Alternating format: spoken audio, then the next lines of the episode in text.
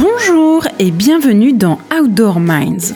Quels sont les plus grands défis que nous devons relever dans nos industries du tourisme et des sports outdoor? Quels sont les signaux faibles et les tendances fortes qui se développent dans notre société? Et surtout, qui sont les leaders qui réfléchissent et développent les meilleures pratiques? Dans cette série d'entretiens, nous voulons partager les parcours, les expériences et les visions des plus grands esprits qui font l'outdoor d'aujourd'hui et de demain.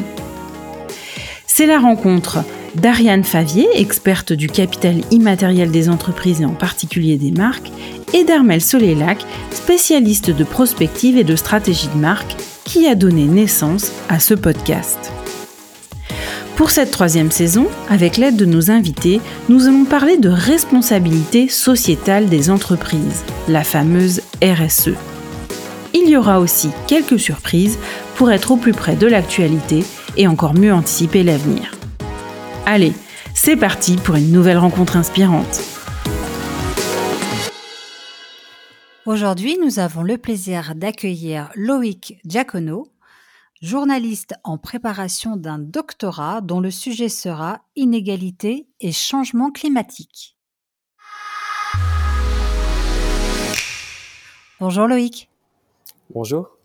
Loïc, est-ce que tu peux nous parler de ton parcours académique euh, et de ta carrière professionnelle jusqu'à aujourd'hui avec un, retour vers la recherche universitaire?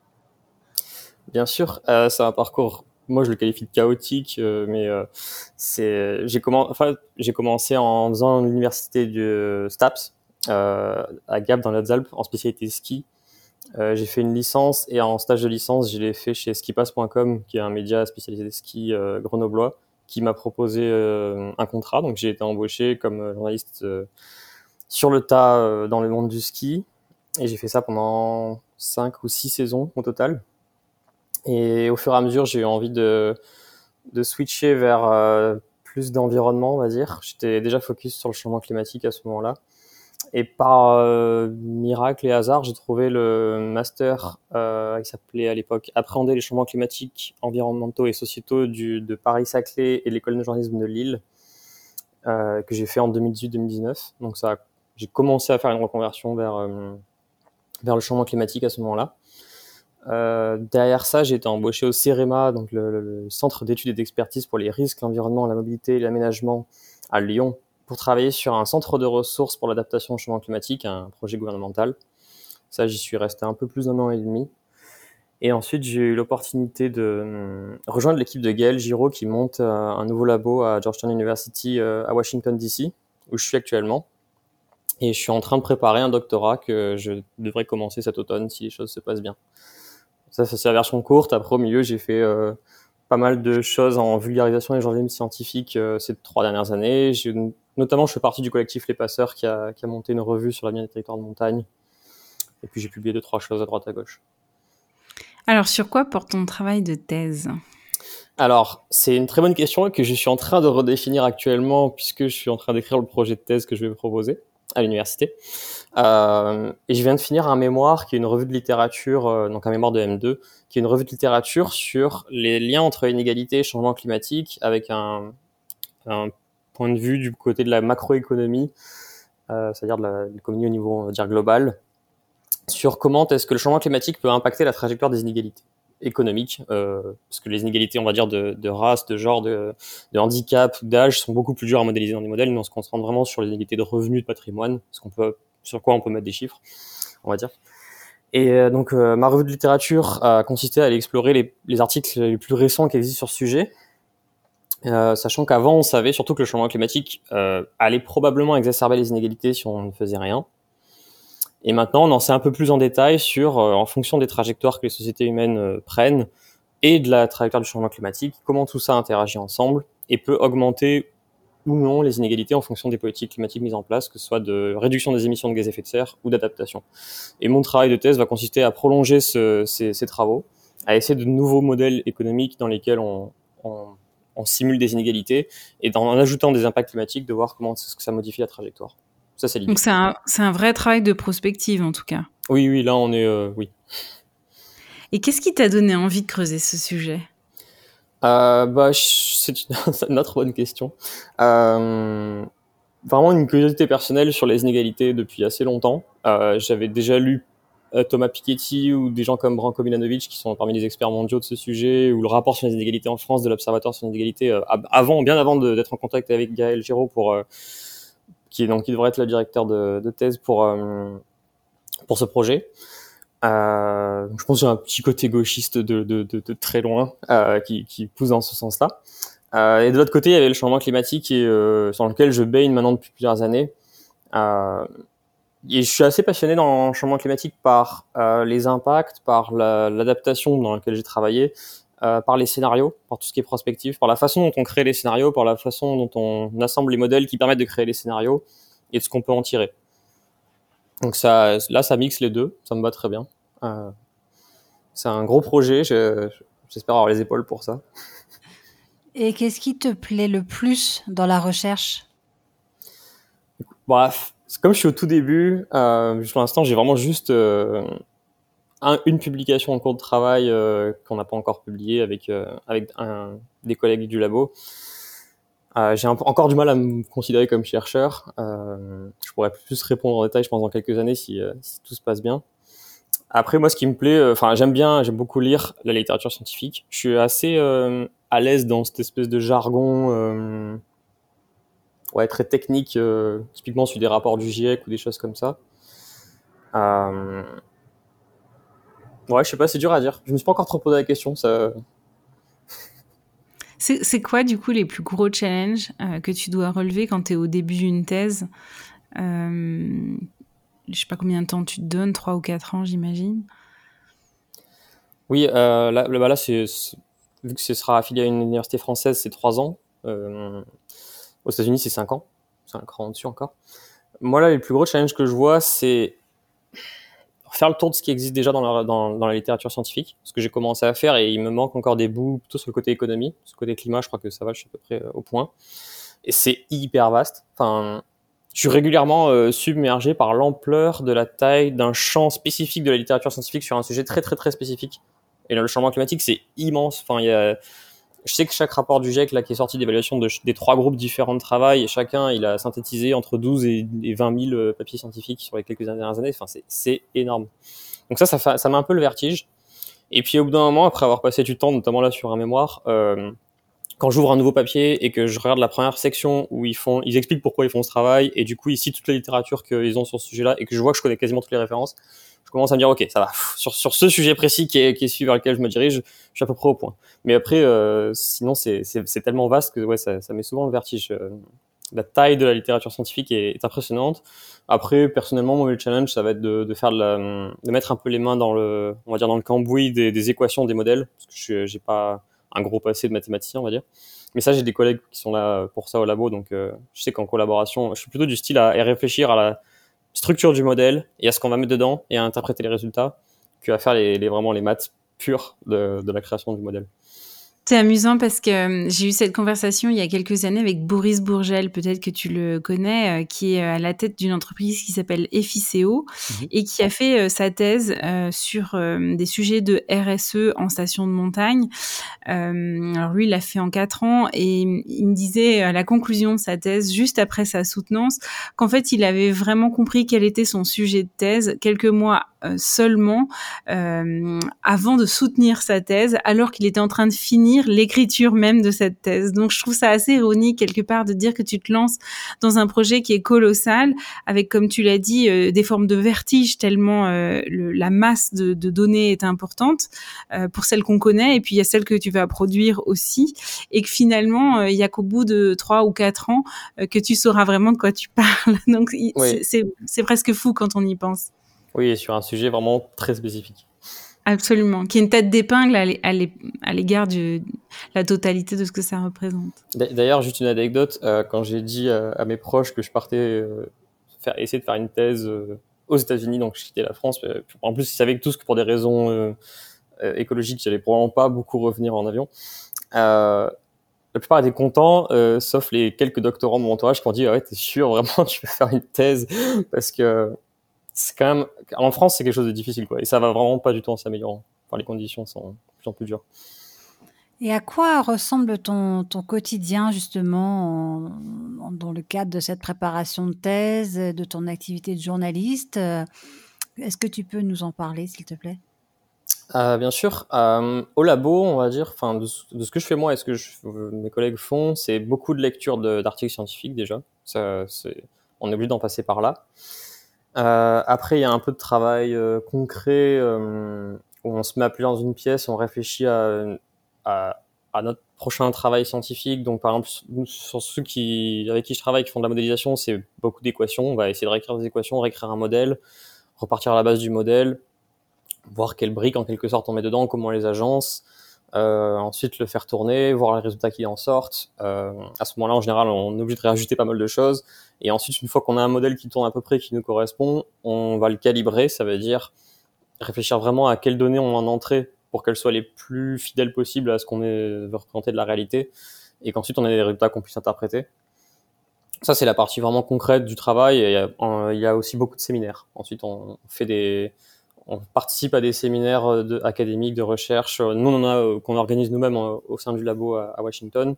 Et après, on, va assister à des webinaires à distance, à des conférences. Il y a pas mal de conférences académiques tout au long de l'année.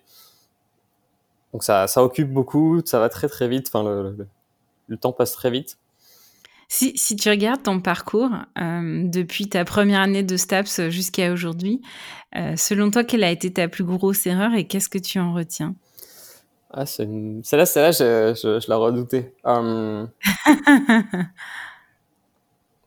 ah, franchement, j'aurais du mal à répondre. Euh, ça, il y en a beaucoup, mais c'est des petites erreurs. Je, je pense pas que j'ai fait de grosses erreurs euh, qui m'aient mis. Euh, où j'ai des trucs perso. Enfin, une fois, je suis allé skier alors que j'étais fatigué, je me suis fait un genou, c'était une grosse erreur. Mais euh, c'est pas grave, ça arrive. Um... ouais, je pense que les erreurs que j'ai pu faire quand j'ai débarqué dans le milieu de l'écologie, c'est que donc je, pars, je me venais du monde du ski où j'étais quand même intégré dans le business et je, savais comment ça marchait à peu près. Et le milieu de l'écologie climat, euh, on a tendance à se dire que tout le monde euh, est là pour œuvrer pour la bonne cause, tout le monde est gentil, euh, euh, tout le monde est prêt à donner de soi-même, etc. Et ça, c'est vrai au niveau surtout des militants. Mais il y a beaucoup de gens euh, qui ont fait un métier de, de, et un business de l'écologie et du climat.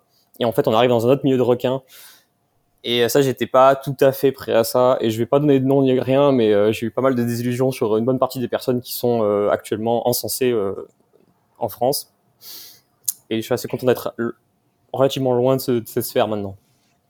J'ai appris à savoir mmh. avec qui j'étais proche et ça, ça, ça j'ai fait des erreurs en, en, en, me laissant avoir par des personnes comme ça, ouais. Des erreurs de jugement. Je ne donnerai mmh. pas de nom. Oui.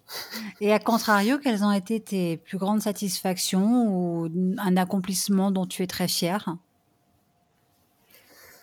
euh... C'est dur aussi. euh, je pense que c'est tout bête, mais enfin non, c'est pas tout bête. Mais une des choses dont je suis assez fier, c'est quand j'étais chez skipass.com, euh, j'ai fait un article sur un, un jeune homme qui a eu un accident d'avalanche très très grave euh, qui a perdu ses deux pieds dans une avalanche. Et ça a été une des choses les plus dures que j'ai faites. Et en même temps, ça a été aussi une des choses, je pense, les, meilleures qu'on ait pu faire parce qu'on a essayé de l'aider comme on pouvait à, à pouvoir euh, se financer des prothèses pour pouvoir reskier. Je pense, à chaque fois qu'on je me demande de quoi je suis le plus fier, je pense plutôt à cette histoire-là qu'à des choses sur le climat ou l'écologie. J'ai aidé des militants et j'ai fait des choses euh, très... donc je suis assez content aussi en, en milieu climat, mais, euh, mais celle-là, je pense, de loin euh, celle qui me vient en tête. Ouais. Ah, en même temps, c'est c'est extrêmement concret, euh, c'est immédiat. Euh, tu vois tout de suite si oui ou non vous avez levé suffisamment pour pouvoir l'aider euh, à, à, retrouver une forme de normalité dans sa vie. Donc évidemment que c'est pas très ouais. surprenant. L'article est en ligne et c'est vraiment une histoire bouleversante. Quoi. Absolument. Pour l'avoir lu, euh, comme beaucoup, beaucoup de tes articles sur ce qui passe, euh, je confirme.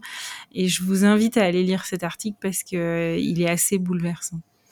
Pourquoi tu fais ça? Pourquoi est-ce que quand c'est difficile et, dans la recherche, il y a des moments très difficiles, qu'est-ce qui fait que tu arrives à tenir quand c'est difficile?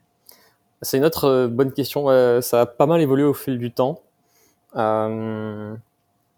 Il y a eu des périodes où euh, moi je voulais juste faire du sport. Enfin, je fais toujours du sport six jours par semaine, euh, 6 jours sur 7, parce qu'il y a un jour où il faut se reposer quand même. donc le sport aide beaucoup bah, les, gens aussi, l'entourage, les concerts, les sorties, le fait de te connecter un peu de temps en temps. Et après, plus sur le fond, je sais pas, il y a 2-3 ans, euh, je me posais pas trop de questions et je fonçais, donc euh, c'était vraiment, il n'y avait pas de, j'ai pas de réflexion. Maintenant, quand je perds un peu la motivation, euh, en fait, souvent, je, ce qui me désespère le plus, moi, c'est de lire les, les, choses qui, se, les débats qui ont lieu dans la sphère écologie, climat en France, que je trouve vraiment souvent désespérants, notamment sur l'énergie. En plus, maintenant, j'ai un master en climat énergie, donc je, vraiment, je, suis au point là-dessus. Euh, et quand, quand je m'énerve tout seul en lisant ces choses-là, d'ailleurs c'est pour ça que j'ai déconnecté mes réseaux sociaux il y a, depuis février dernier, ce qui fait pas de mal. Euh, souvent quand je désespère un peu, euh, donc de plutôt de, de, ce que je lis et des gens que de ce qui se passe dans le monde, euh, je vais avoir tendance à me rappeler que ceux qui subissent et qui subiront le plus les impacts et du changement climatique et de la perte de biodiversité euh, et des autres problèmes environnementaux, c'est ceux qui sont les moins responsables en fait. Euh, c'est les pays du Sud, les populations pauvres des pays du Sud, les populations pauvres des quartiers euh, pauvres des, des, des, pays riches, qui non seulement n'y sont pas pour beaucoup, voire n'y sont pour rien, et en plus ont très peu de pouvoir de décision. Euh, donc généralement, je me rappelle un peu à l'ordre et je me dis bon, de toute façon, je t'en fous de, de, de, ceux qui ont envie de se crêper le chignon en France euh, entre classes supérieures euh, sur des débats stériles. On n'est pas là pour eux dans ces conditions-là. Enfin, si on est là pour tout le monde, mais on est surtout là, enfin, je suis dans un labo qui s'appelle Environmental Justice Programme. Euh, typiquement, c'est parce que on pense avant tout aux populations marginalisées et, euh, et aux différents moyens de les aider euh, par rapport aux enjeux à venir. Ça, c'est ce qui me drive le plus euh, actuellement, depuis, euh, on va dire, un an, un an et demi. Comment tu fais pour pas être climato-anxieux ou déprimé d'une manière générale quand tu lis l'urgence dans laquelle on est? Et, toi, tu la lis au quotidien et dans des volumes absolument énormes parce que c'est ton job par définition. Bah déjà, j'ai fait une thérapie. vraiment, je vais pas, ouais, je vais pas, je vais pas le cacher parce que c'est essentiellement, je pense, ça qui qui m'a aidé à tenir la tête hors de l'eau sur ces sujets j'ai beaucoup absorbé de littérature sur l'éco-anxiété, la solastalgie, et, euh, littérature scientifique, euh, au point de m'en être presque lassé maintenant. Euh, et je pense qu'il faut prendre soin de soi, et je vais sortir tous les clichés sur euh, la santé mentale, etc. Il n'y a pas de miracle. Euh, j'ai aussi, la, entre guillemets, la chance d'être, euh, d'avoir grandi dans une famille assez écolo et gauchiste de base, qui était très consciente des problèmes du monde. Moi, j'ai grandi dans les années 90. Euh, j'avais chez moi le journal papier de Greenpeace. Mon père, il avait ça. Il été membre de Greenpeace dans les années 80. Euh, il y avait au lycée, j'ai lu l'autobiographie de Paul Watson de Sea Shepherd. Enfin, je partais d'un d'une base où déjà j'avais des bonnes bases d'écolo et euh, je savais déjà que le monde n'était pas parfait, quoi. Donc j'ai pas pris pleine face euh, le changement climatique euh, d'un coup dans les années 2010-2020, ce qui a atténué pas mal les choses, je pense. Voilà, j'ai des parents altermondialistes. Les sommets qui sont partis en live à Gênes dans les années 2000, euh, voilà, on est au courant, ce genre de choses. Donc ça m'a, je pense, beaucoup aidé. Par rapport à des gens qui n'étaient pas trop conscients de tout ça et qui d'un coup ont, ont, pris, surtout dans la vague 2018-2019, euh, euh, le changement climatique, je pense que là c'est plus dur à gérer parce que ça fait beaucoup de choses d'un coup. Donc euh, je pense que ouais, c'est ce genre de choses. Puis après, euh, clairement, quand on absorbe au quotidien euh, ces choses-là, j'ai encore des fois de temps en temps des espèces d'effets de de waouh en lisant un papier, en me rendant compte que oui, effectivement, le permafrost euh, au 22e siècle, si on part sur la trajectoire la plus pessimiste, il n'y en aura plus quasiment. Enfin, j'exagère un peu, mais c'est un peu de d'effet. En climat. Euh, je, plus récemment, j'ai vu un, un, article passé que j'avais envoyé des collègues euh, sur. Je pense que c'était une, une évaluation sur le nombre de décès d'enfants en Afrique et je me rappelle plus si c'était une évaluation, attribution des décès passés ou une projection, ou une projection future ou les deux. Et c'était euh, c'était assez striking, comme on dit. Euh, et en même temps, dans le papier, enfin les, les, les, chercheurs qui ont vulgarisé cet article euh, sur The Conversation, ils disaient clairement, en fait, si on compare aux chiffres de décès de la malaria actuellement, bon, c'est pas négligeable, mais c'est il y, a vraiment beaucoup d'autres problèmes en Afrique. Il n'y a pas que le changement climatique et les sécheresses à venir. Il faut pas l'oublier non plus. Donc ouais, je gère comme je peux. Ça dépend des périodes. J'ai plus de problèmes à gérer ma quantité de travail que mon éco-anxiété, on va dire. Et justement, alors en considérant la complexité du, contexte et, cette trajectoire de, de, vie, quel est le meilleur conseil qu'on t'ait donné? Euh, ah, J'ai pensé à ça. Je, je, pense que ce qui me revient souvent en tête, quand j'étais en master climat et médias, euh, un, des, euh, un de ceux qui dirige le master, c'est Sylvestre Huet, qui est un, un, journaliste scientifique qui a fait, je sais pas, 20 ans à Libération. Il a couvert toutes les, les premières COP et les premiers rapports du GIEC dans les années 90-2000. Maintenant, il tient un blog sur le monde et donc il faisait partie de ceux qui nous aiguillaient sur comment être des bons journalistes scientifiques euh, sur le changement climatique. Et il nous a dit un truc qui m'a marqué à l'époque sur, sur l'énergie, justement, parce qu'on était en plein... Enfin, déjà, c'était il y a 4 ans, mais ça fait déjà des années que ça durait, et ça continue maintenant sur le débat sur le nucléaire, les énergies renouvelables, etc. Il nous a dit sur l'énergie, vous aurez toujours des problèmes en tant que journaliste, parce que c'est extrêmement difficile de se faire un point de vue, parce qu'à peu près toutes vos sources, ce sera pas enfin, ce sera souvent pas de la littérature scientifique au sens strict, mais ce sera de la littérature grise, euh, des rapports d'entités comme l'AIE qui sont pas en soi des, scientifiques, ça reste une entité euh, représentant les pays du Nord. Euh, ce sera euh, des rapports d'exploitation de, de, de bah, d'entreprises même publiques ou privées, mais euh, ce sera des, des lobbies, des think tanks, et vous aurez beaucoup de mal à vous faire un, point de vue sur l'énergie. Et j'y repense souvent parce que c'est effectivement le cas. Maintenant, je nage un peu mieux dans, dans cet univers et je comprends un peu mieux les enjeux de chaque côté, mais je comprends que des journalistes euh, aient du mal à, à se faire un avis là-dessus, à trouver des sources et à faire des articles pertinents parce que c'est un enfer, l'énergie. Vraiment, c'est ça, c'était un, un, très bon conseil. Ouais. Est-ce que, euh, euh, si tu regardes un peu ces dix dernières années dans les industries du tourisme, euh, tourisme de montagne évidemment et des sports outdoor, où il y a eu, mine de rien, pas mal de changements, quelles sont les évolutions qui t'ont le, plus marqué? Là, spontanément, ce qui me vient en tête, c'est l'exemple de Métabier. je suis un peu biaisé parce que je travaillé dessus aussi, mais je ne sais pas s'il y a eu d'autres exemples de ce style-là j'ai l'impression que ça marque quand même euh, un tournant, pas seulement le plan qu'ils ont mis en place donc pour euh, leur futur à, à, court moyen terme, donc de, de, fermeture de la station aux, aux, aux alentours de 2030-2035, euh, mais en plus la réception qui a été faite par l'industrie. Euh, j'ai trouvé ça aussi très intéressant parce qu'il me, me semble de mémoire maintenant c'était il y a deux ans que ça a été présenté lors de travaux de, enfin d'un événement de la SUERA. Euh, et de ce que j'ai eu cru comprendre à l'époque, ça avait l'air d'être euh, ouais plutôt bien reçu et d'avoir intérêt. Enfin, voilà, on va être un peu mitigé, mais on va dire que ça n'a pas été euh, la, la, la, levée de bouclier totale contre. Euh, si, bon, je me trompe. C'est vrai que je suis un peu biaisé. Il faut préciser plusieurs choses. Déjà, la première, c'est que c'est pas une fermeture de la station, mm. c'est euh, un arrêt de l'exploitation des remontées mécaniques euh, l'hiver euh, et un arrêt euh, de des investissements pour l'exploitation du site touristique l'hiver en ski alpin. Mais ça veut pas dire que c'est un arrêt, c'est une fermeture de la station ni un arrêt de la destination touristique qui en fait a réfléchi à son nouveau modèle économique et d'autres choses à proposer parce que ça reste un site qui est magnifique et qui vaut euh, le détour. Euh, euh, enfin, je pense que tu y as été, donc tu ne veux pas me dire le contraire.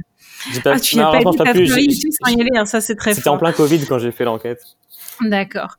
Et euh, le, le, deuxième euh, sujet, c'est que je pense que sur le moment, il y a eu beaucoup d'effets euh, de bonne figure euh, où l'industrie a, a, accueilli ça, euh, euh, j'ai envie de dire positivement, parce que effectivement, le Covid, on était en plein dans les périodes de confinement. ça devait être autour du deuxième confinement au moment où ça s'est les, les, résultats ont été présentés, et il était de bon ton d'avoir certaines postures.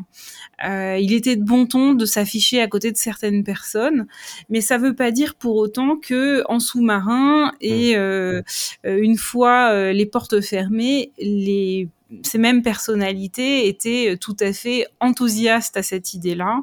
Euh, okay. Et il y a notamment, je pense, certaines, enfin, certaines personnalités qui ont contribué à ce projet-là, qui sont plus les bienvenues dans certaines instances de décision et de pouvoir, parce que euh, elles ont porté ce projet-là. Et donc, euh, en termes de carrière ou, ou hmm. d'évolution professionnelle dans un milieu, c'est quand même très marquant et ça peut être handicapant pour la suite, ce qui est dommage, je trouve. Oui. Euh, donc il faut, il faut pas s'attarder uniquement sur le euh, l'image à un tenté, mais regarder euh, parfois deux ans après ce qui se passe et où on voit que c'est pas aussi simple que ça, malheureusement, parce que j'aurais trouvé ça génial que l'industrie aborde ça. oui, c'est vrai que je je suis, un peu biaisé parce que comme je fais partie du collectif Les Passeurs et qu'on fait de la veille approfondie sur tout ce qui se passe dans la montagne, j'ai tendance à voir un peu toutes les, tous les petits changements, tous les signaux faibles, on va dire, et ce genre de choses. Alors que bon, je, je, viens plus sur les gros salons comme Alpi Pro, je suis pas au courant du fait que le business a l'air d'avoir redémarré quand même un peu comme en 40, euh, c'est ce que j'ai vu aussi vaguement. Après, quand j'ai fait mon mémoire, euh, donc j'ai fait un mémoire en M2 journalisme sur la couverture du changement climatique euh, en montagne dans les médias. Et en 2019, donc quand je l'ai fait, j'ai fait le tour des, des quelques chercheurs euh, en, les plus pointus sur ces questions. Donc euh, j'ai vu Samuel Morin, puis j'ai vu Emmanuel Georges et, euh, plusieurs d'entre eux, euh, quand je leur ai demandé s'ils avaient un exemple de, station qui effectuait réellement une transition ou qui était en cours de, travail sur, ce, sur ces questions-là de manière concrète et pas juste, on va dire, superficielle, à l'époque, ils avaient aucun exemple. Ils me demandaient si moi j'en connaissais pas. J'aurais dit. Bah, ah non, non, non, non plus. Donc quand en 2020 est arrivé l'exemple de Métabier, c'est vrai que j'avais tendance à voir ça comme quand même euh, le premier exemple de quelque chose de concret, ce qui était Ouais, il y a eu le col de Corbier en Haute-Savoie qui a eu une approche très intéressante avec euh, un, passage de, enfin un changement de business model du ski alpin sur le vélo. Euh, le problème, c'est euh, la viabilité économique du projet qui est évidemment pas du tout la même que celle du ski alpin. Et une fois de plus, euh, je crois qu'on peut pas juger ces projets-là euh, sur un, temps court, mais qu'il va falloir attendre euh, de laisser passer le temps long pour pouvoir se réjouir ou pas mmh de, de, la viabilité de ce, ces modèles et de la réussite de ces transitions finalement. Oui. Et dans le mémoire, ce que j'identifiais à l'époque, c'était que le moi, je, enfin, au fur et à mesure que je faisais ce mémoire et que je me plongeais sur le changement climatique et ses impacts et son évolution et, la façon dont il a touché l'enneigement, etc., je comprenais doucement que les stations de ski les plus hautes ont raison quand elles disent que bah, le, changement climatique ou l'enneigement, c'est pas trop leur problème pour l'instant, c'est dans longtemps. C'est vrai, elles ont raison. Par contre, euh, ce qui peut les toucher, c'est des choses beaucoup plus euh, socio-économiques, euh, des, crises systémiques, je déteste ce terme, mais euh, ce genre de choses. Et je commençais tout juste à l'entreapercevoir en 2019 quand je faisais ce mémoire, et en 2020, bah, on a eu euh, cette magnifique magnifique exemple. Et je trouve que ça a, ça a fait un gros changement dans la façon dont on pouvait exprimer des choses, par contre. Euh, il y a plein de choses que j'ai dites en interview et en article après 2020 que j'aurais vraiment eu hésité à dire en 2019. Oui, il y a une libération de la parole qui était énorme, ça c'est clair. Ouais, alors euh, après, je, maintenant je suis un peu loin pour voir si on est, si ça, ça s'est essoufflé et qu'on repart à essayer de faire le business comme, comme d'habitude. Mais j'ai l'impression que la seconde crise qui est en train d'avoir lieu permet aussi de se poser des questions Là, en 2020, on s'est demandé qu'est-ce qui se passe quand les touristes viennent pas, ce qui était déjà un bon début. Enfin, on se rend compte que les flux, ils peuvent se tarir, ils sont pas naturels. Là, on se rend compte qu'il y a d'autres enjeux euh, sur lesquels on nous prévient depuis longtemps qui, qui peuvent euh, tomber dessus. Qu'au final, la dépendance au tourisme, elle est, elle est dangereuse quand même. Moi, j'ai bossé au CEREMA avec des collègues qui étaient sur la résilience des territoires, donc euh, Ouais, mais justement, donc la RSE, elle prend euh, une place de, de, plus en plus importante hein, euh, dans, nos industries. Mais effectivement, on est passé de la prise de conscience à, l'action maintenant. Euh, c'est ce que l'on doit faire. Euh, c'est le moment d'agir. Mais à ton avis, quels sont, selon toi, euh, les plus grands défis qu'on doit relever en la matière? Alors, sur la RSE elle-même, je vais avoir du mal à répondre parce que c'est vraiment pas un domaine où je suis expert. Ouais. Euh, J'avoue. Je pense que, enfin, je vais répondre peut-être sur une manière un peu plus globale sur les entreprises de l'industrie euh, outdoor et avec j'ai toujours un focus pour divers parce que c'est ce que je connais le mieux également. Euh, comme on disait juste avant, ce qui m'inquiète, moi, c'est euh, l'évolution des populations qui pratiquent euh, en tant que loisir pour le ski, parce que c'est quand même le loisir qui remplit les stations de ski plus que la pratique sportive euh, en elle-même. Euh, j'ai du mal à voir l'évolution d'une pratique qui est quand même une pratique bourgeoise au sens vraiment euh, des, des 8%. Je, me fiche des statistiques nouvelles de DSF euh, sur ce sujet. C'est quand même, on sait que c'est 8% à 10% des Français qui skient. On sait que c'est les cadres. On sait que c'est une pratique de riches. Donc c'est une pratique privilégiée. Son évolution dans 10, 20, 30 ans dans un contexte où les choses se complexifient partout au sens économique, au sens énergétique, au sens climatique, moi je m'inquiéterais de ça. Bien plus que la baisse de l'enneigement pour toutes les grosses stations. Par contre, les petites stations et de basse altitude, elles, elles ont les deux à la fois. Elles ont et l'enneigement, que certaines sont déjà dans le rouge, on le sait avec les, travaux de Clim Snow maintenant, et euh, le contexte euh, social et économique euh, français et mondial, parce qu'on voit bien qu'on peut plus se séparer du reste. Donc, je, pense qu'il faut s'inquiéter de ça à long terme, à l'échelle même pas seulement d'une entreprise, mais d'un territoire. Tu penses qu'on regarde euh, jamais assez loin? C'est dur à dire. C'est dur à faire aussi. Enfin, dans les exemples concrets de choses intéressantes euh, auxquelles j'ai pu prendre part, euh, euh, c'était l'année dernière. Euh, je ne sais pas si vous connaissez le Master Strategy and Design for the Anthropocene, qui est à Clermont-Ferrand, géré par Alexandre Monin, Emmanuel Bonnet et Diego Landivar. Et j'interviens dedans et j'ai été aussi encadrant sur des projets de leurs élèves qui font de ce qu'ils appellent de la rédirection écologique, qui prennent des entités, euh, entreprises, collectivités, et euh, ils voient ce qui va pas et ils essayent de leur proposer des pistes pour euh, faire quelque chose qui est un peu plus fort que de la RSE, qui est en durabilité forte, en gros. Et j'ai été encadrant d'une étudiante qui travaillait sur Picture Organic Clothing avec euh, Florian Paluel, que j'apprécie énormément. Et c'était super intéressant ce travail. Elle a euh, vraiment poussé la marque. Enfin, ils ont tous les deux, parce que je pense que Florian a beaucoup aidé là-dessus. Elle a eu de la chance de tomber sur un tel encadrant au sein de l'entreprise.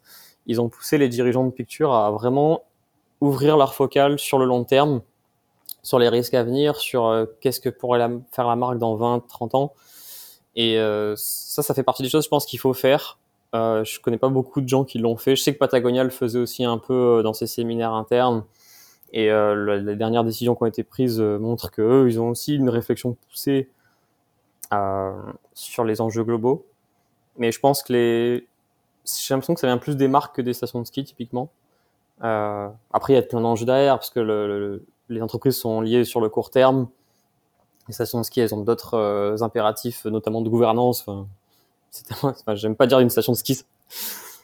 Ce sujet de la gouvernance est essentiel dans une boîte. Quand tu as une équipe dirigeante, c'est plus facile de, de décider que quand tu as euh, autant d'acteurs qu'il n'y a de socioprofessionnels oui. et d'institutionnels au même endroit. Ça, oui, avec sûr, des ouais. enjeux différents selon chaque. Hum, Julien euh, Durand, euh, le l'un des fondateurs et actuel président de Picture Organic Closing fait partie de nos futurs invités Génial. au sein d'Outdoor Minds. Donc, je pense que ça va être un, un épisode très ben, intéressant. Est-ce que vous avez vu le mémoire de... Euh... J'ai oublié son prénom, je suis fatigué. Euh...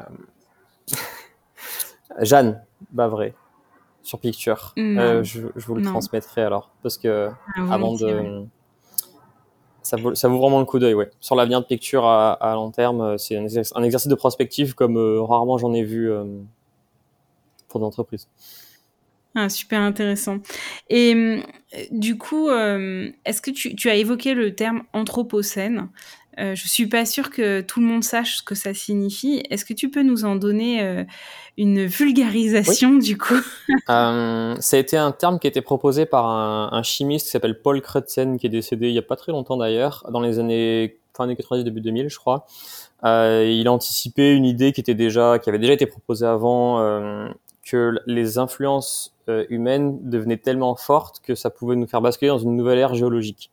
Alors lui, il n'était pas géologue, du coup tous les géologues sont un peu montés au créneau en mode de quoi ils se mêlent. Euh, et depuis, on a des débats quasi interminables sur est-ce que c'est le cas ou pas, parce que les géologues, eux, pour définir une nouvelle ère, ils ont besoin de se projeter dans 20 ou 30 millions d'années, se dire dans les roches, euh, dans 20 ou 30 millions d'années, qu'est-ce qu'on verra, et est-ce qu'on verra une trace humaine, et si oui, laquelle il leur faut un, ce qu'ils appellent un clou d'or pour définir le début d'une nouvelle ère géologique. Bon bref, ça c'est le débat géologique. Il se peut que un jour l'Union, je sais qu'ils ont un groupe de travail à l'Union internationale des géologues, j'ai oublié le nom exact, mais ils travaillent sur est-ce que oui ou non on rentre dans, dans une nouvelle ère. Euh, ensuite, il faudra la baptiser parce qu'Anthropocène c'est le nom qui a été proposé par Paul Crutzen, euh, mais ça, ça a d'un autre côté lancé des énormes débats dans les sciences humaines et sociales euh, parce que ce nom-là avait une tendance à mettre la responsabilité sur toute l'espèce humaine. Et euh, je pense, euh, j'en sais rien, aux Indiens Gwich'in en Alaska, qui est une Anastasia Martin, ou aux Indiens euh, hachoirs en Amazonie ou à d'autres peuples qui, franchement, n'y sont absolument pour rien dans les changements globaux qu'on observe actuellement. Donc, d'autres, enfin, il y a des dizaines de propositions par Bruno Latour, par d'autres chercheurs sur Capitalocène, sur différentes formes de, noms qui mettrait, enfin, qui nous donne un angle différent sur la responsabilité tel qu'on qu'on se l'imagine. Donc c'est, pour l'instant, c'est encore quelque chose d'un peu hum, peu défini parce que la recherche scientifique est en plein essor sur le sujet.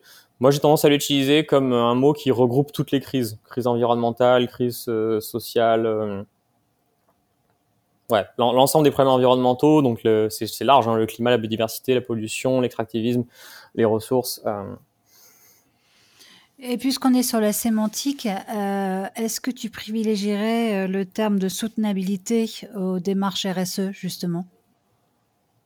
Ou pas?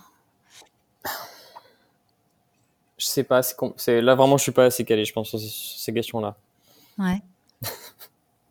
ouais, je, je suis pas, je pas. Alors, est-ce que tu aurais un conseil de, de livre euh, à conseiller à nos auditeurs euh, sur l'anthropocène ou sur euh, des sujets justement euh, qui vont qui permettent de vulgariser ce sujet complexe? Oui, je, bah, typiquement sur l'Anthropocène, il y a un livre qui s'appelle Aux racines de l'Anthropocène, qui a été écrit par un paléoclimatologue qui s'appelle Michel Mani, M-A-G-N-Y, qui travaille à l'Université de Franche-Comté de mémoire. Et euh, je trouve que c'est une très bonnes synthèses euh, de l'Anthropocène, justement, avec euh, un recul sur le temps long jusqu'au peuple chasseur-cueilleur du Paléolithique et les différentes inflexions qu'il y a eu au fur et à mesure de, de l'histoire humaine, sans oublier qu'à chaque fois, dans ces inflexions-là, elles sont dues à une partie seulement de l'humanité et pas tout le monde d'un coup, ce qui fait qu'on a eu jusqu'au XXe siècle des peuples chasseurs-cueilleurs qui ont eux vécu sans remettre en question aucun équilibre planétaire, mais qui aujourd'hui bah, sont en péril et vont disparaître probablement à cause du reste. Euh, donc je pense que c'est un, ouais, c'est un des très bons livres sur ce sujet. Il est un peu euh, costaud, je préviens d'emblée. Euh, ça reste un scientifique qui, c'est, on n'est pas sinon en, vulgarisation plus facile, il y a les limites planétaires. Je crois que c'est le titre du livre. Euh, je vais pas ressortir les auteurs parce que je vais faire une erreur de nom. Mais c'est la, la collection Repère, il me semble, c'est des petits livres de 100, 150 pages. Ça, c'est plus simple. Merci beaucoup Loïc Giacon d'avoir été notre invité dans cet épisode d'Outdoor Minds. Voici les trois points clés à retenir de cet épisode. Le premier, c'est que si vous êtes climato-anxieux et que vous subissez un gros coup de déprime, n'hésitez pas à prendre soin de vous, à faire du sport, à vous aérer, voire à faire une thérapie. Le deuxième, euh, c'est que pour évaluer la réussite euh, d'une transition de business model et sa viabilité, eh on ne peut le faire que sur le temps long. Et enfin, le troisième point, c'est une définition, l'Anthropocène, autrement dit l'ère de l'humain, qui est en fait une proposition d'ère géologique qui aurait débuté quand l'influence de l'action humaine et de l'être humain sur la géologie et les écosystèmes serait devenue significative à l'échelle de l'histoire de la Terre. Merci à tous d'avoir écouté cet épisode d'Outdoor Minds. Si vous êtes arrivé au bout, c'est sûrement qu'il vous a plu. Nous vous invitons à le partager autour de vous et à nous soutenir en mettant une note de 5 étoiles avec un commentaire sympa. Cela nous aidera beaucoup à faire connaître cette balado-diffusion et à mettre en lumière tous ces leaders qui le méritent. Vous voulez découvrir de nouveaux leaders dans le tourisme et les sports outdoor Alors nous vous invitons à nous retrouver dimanche prochain avec un invité prestigieux. À très vite pour un nouvel épisode d'Outdoor Minds.